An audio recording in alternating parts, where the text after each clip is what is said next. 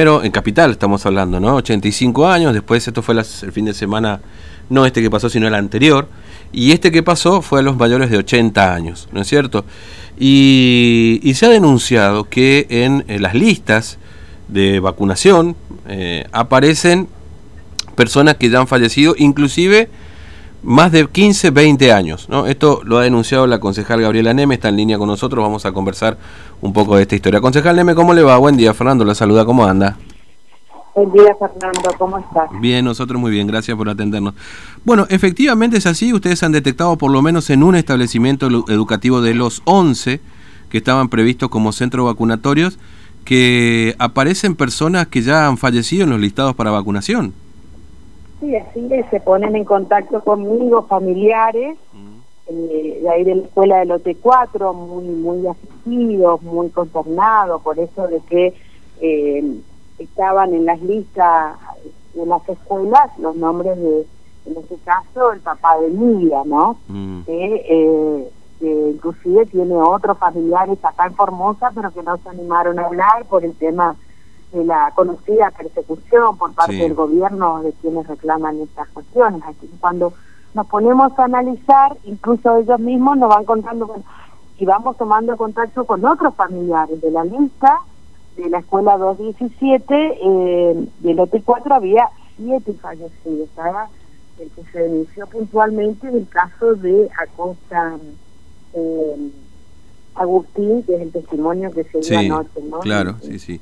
En, eh, en el informe. Claro, es, grave porque nosotros no sabemos si esa vacuna se devuelve realmente como no no aplicada o si hay un desvío de vacuna, porque mm. como no hay transparencia en Formosa, ustedes como periodistas saben perfectamente, nadie puede acceder ni al estado de los, de los vacunados, ni a las listas, ni a la proporción sí, eh, fuimos hasta el establecimiento y preguntamos la cantidad de vacunados, ahí nos dijeron que 17 fue en total, y cuál fue la lista, y nos dijeron que fue 80. O sea que, eh, fíjate vos, inclusive Fernando, ¿no? De cada, eh, cada tubo de vacío, frasco de, de vacuna, un, un frasco equivale a 10 dosis.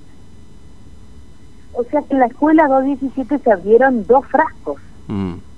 Claro.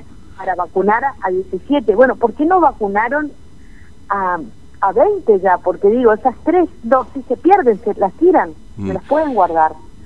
Y se puede vacunar a otras personas si, por ejemplo, no fueron adultos mayores labrando un acta y justificando que antes de tirar las tres dosis de vacuna, no sé, hay todavía personal de, vacun de de, salud que no se han vacunado. Digo, falta realmente mm. una, una política sanitaria de cara a la gente. Claro. Mire, usted sabe, yo había visto, porque obviamente se veían las imágenes y demás, y uno decía, bueno, evidentemente se estaba trabajando bien. Yo había tenido versiones ya de algún incidente justamente con esto que usted menciona, de algunas dosis que se tuvieron que descartar porque se abrieron y no se utilizaron, pero versiones no lo puede confirmar, porque obviamente como usted dice, eso termina en cuatro paredes, digamos, ¿no?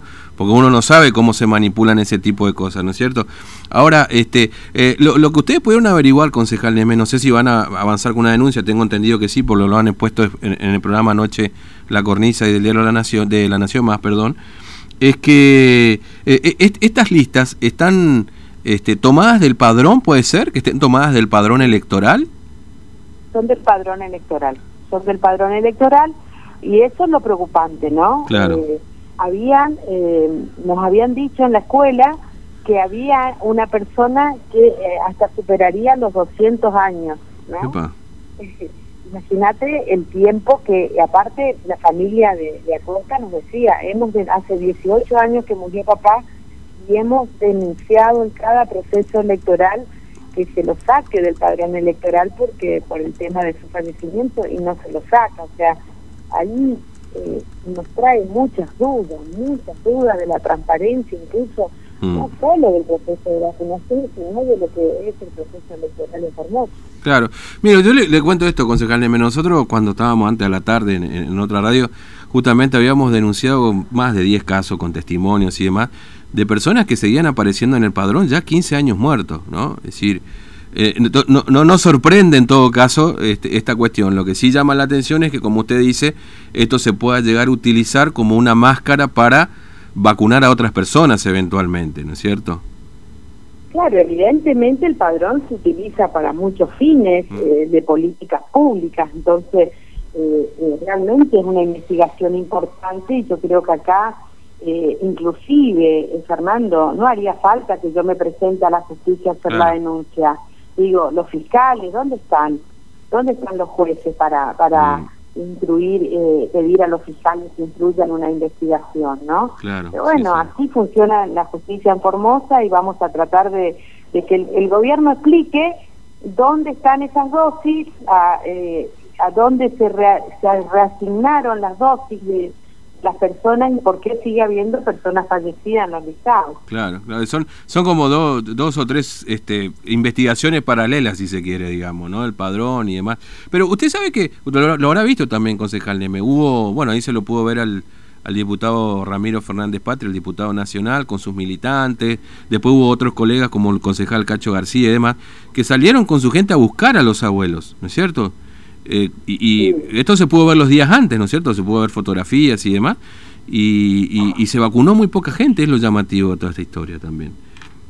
Sí, es que no, no, no se ha avisado con el tiempo suficiente, no se pasaban, no se los, no se los convocaba, porque eso es para la foto, lo que han hecho los funcionarios es para la foto, decir estamos yendo a buscar a nuestros abuelos, pero en realidad en algunos colegios lo que hacían algunos directivos es pasar las listas por eh, los grupos de padres de WhatsApp para que las familias vayan tomando conocimiento y puedan acercarse la mayor cantidad de, beneficiarios posible, porque el Estado no se encargó de difundir eh, nada para, para garantizar realmente, digo, tantas militantes por la salud y por la vida no podían haber ido con el rastreo de de, los listados que, de vacunatorios a buscar a, los abuelos, a todos.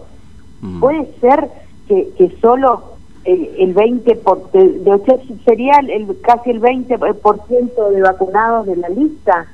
Es una locura. Y encima solo se vacunó el 20% de, de la cantidad de dosis que se mandó a la escuela y el 10% de lo que nosotros detectamos, porque no sabemos si hay otras personas fallecidas claro, porque, de la misma escuela. Si uno se sienta a cruzar los listados, claro, si uno se sienta a cruzar los listados, si son públicos en definitiva, podría haber más sorpresas, ¿no es cierto? Porque sí, yo calculo que esto puede haber pasado en todos los centros, hay mm. que sentarse eh, a investigar, tendría que un fiscal sentarse a investigar, pero bueno, tendría que ser un fiscal nacional. Sí, Sí, ya sabía que aquí no. Eh, ¿Usted va a hacer la denuncia en, federal o en la provincia, en la justicia? No, nosotros como un tema de salud pública, como lo dijo el presidente en la única, en la última, en el último decreto, que es indelegable de, la justicia federal, vamos a ir allí. Mm. Pero bueno, Nidia vive en resistencia, así que estamos tratando de ver si nosotros le mandamos eh, cómo efectivizamos la, la, firma de ella, ¿no? Claro, sí, sí, sí. Ahora, permítame preguntarle, concejal una más, porque claro, este fin de semana se conoció el viernes, ¿no es cierto?, el decreto este, que prorroga el, distanciamiento social preventivo y obligatorio, que establece flexibilizaciones en el ingreso entre provincias, ¿no es cierto? Que bueno, bueno nosotros tenemos acá el polémico este ingreso ordenado, administrado y demás. Ahora, la provincia ha ratificado su este, su política sanitaria, es decir, se mantienen estas restricciones de ingreso. Eh, ¿Usted cree que va a contramano de este decreto o, qué interpretación hace? Totalmente. Si bien la provincia tiene facultades, es delegada en temas sanitarios, cuando estamos en una pandemia y está en juego la salud pública de la nación, el único competente y el Contralor es del Estado Federal. Y claramente lo dice en el decreto 178 el presidente de la Nación, en el artículo 1, es competencia indelegable de, del Estado federal la salud pública. Y no solo eso, hay un artículo, una, un decreto, el anterior, el 125, donde establece el gobierno el primer distanciamiento, donde el gobierno tampoco cumplió, el gobierno de, mm. de donde sostenía que para que cualquier ciudad, aglomerado, provincia pueda decretar un aislamiento tenía que contar con el consentimiento, con el acuerdo del Ministerio de Salud de la Nación, cosa que Infran no hace. Infran cree que es el dueño de una isla un, un, patrón de estancia que va a hacer con su ley lo que él quiera. Y acá, o sea, lo más peligroso, Fernández, es que ya no solo se violan todos los tratados internacionales, la constitución, el decreto del presidente, inclusive Infran hasta viola sus propios protocolos. Mm. Ayer fuimos a la, a la, escuela especial número uno y mm, había menores. Sí. Bueno, eh, esto, esto sigue pasando, concejal Neme. De hecho, fue una sugerencia inclusive del secretario de Derecho Humano de la Nación, Pietra Gala, de que se arbitren los medios para que no sea la policía la que este, eh, haga los traslados. Y ayer ocurrió esto con menores y sigue ocurriendo con mayores también, digamos, la intervención policial. Sí, no, no, pueden estar en los centros, la policía siguen estando, por más que se disfracen eh, con, con esa ropa protocolar y se saquen el uniforme, siguen estando y lo peor es que a los 40 minutos que nosotros eh, hicimos el reclamo, fueron a buscarlos en un transporte para, para tropas mm. de geopolítica, de geo eh, de la policía, y, y, es una locura trasladar hasta Pirané y esos eh, traslados no tienen cinturón de seguridad, y así los trasladaron. Tuvimos mm. que seguirlos, fueron a cargar combustible a Valdú, porque bueno, eh, se detectaron varias irregularidades ayer, ¿no? Pero eh, pudimos acercarnos al móvil, el chofer nos dijo, yo soy chofer, a mí me ordenaron buscarlo, tengo que llevar a Pirané, y, bueno, y la familia nos agradecía, porque si no hubiéramos ido a la escuela, esos niños hoy no estarían en su casa. Claro, claro que sí. Bueno, concejal Leme, le agradezco mucho su tiempo, muy amable como siempre, gracias. ¿eh? No, gracias a usted y esperemos que en algún momento este agobio que sentimos todos los formoseños se termine cuando Infran empiece a darse cuenta que tiene que gobernar de cara a la gente y no de espalda a su pueblo. Gracias, muy amable. Buen día. Eh, bueno, ahí estaba la concejal Gabriela Neme. En primera instancia denunciando esto, que eh, tiene que ver con el tema de la vacunación. Ayer, vos sabés que a mí me pareció, después por supuesto uno se va enterando de cosas, ¿no es cierto?, con el tema del proceso vacunatorio. Eh, igual me parece bien, digamos, por supuesto estos son hechos que, este, digamos, terminan eh, empañando, si se quiere de alguna manera, toda esta cuestión ¿no? Eh, de, de, la vacunación. Pero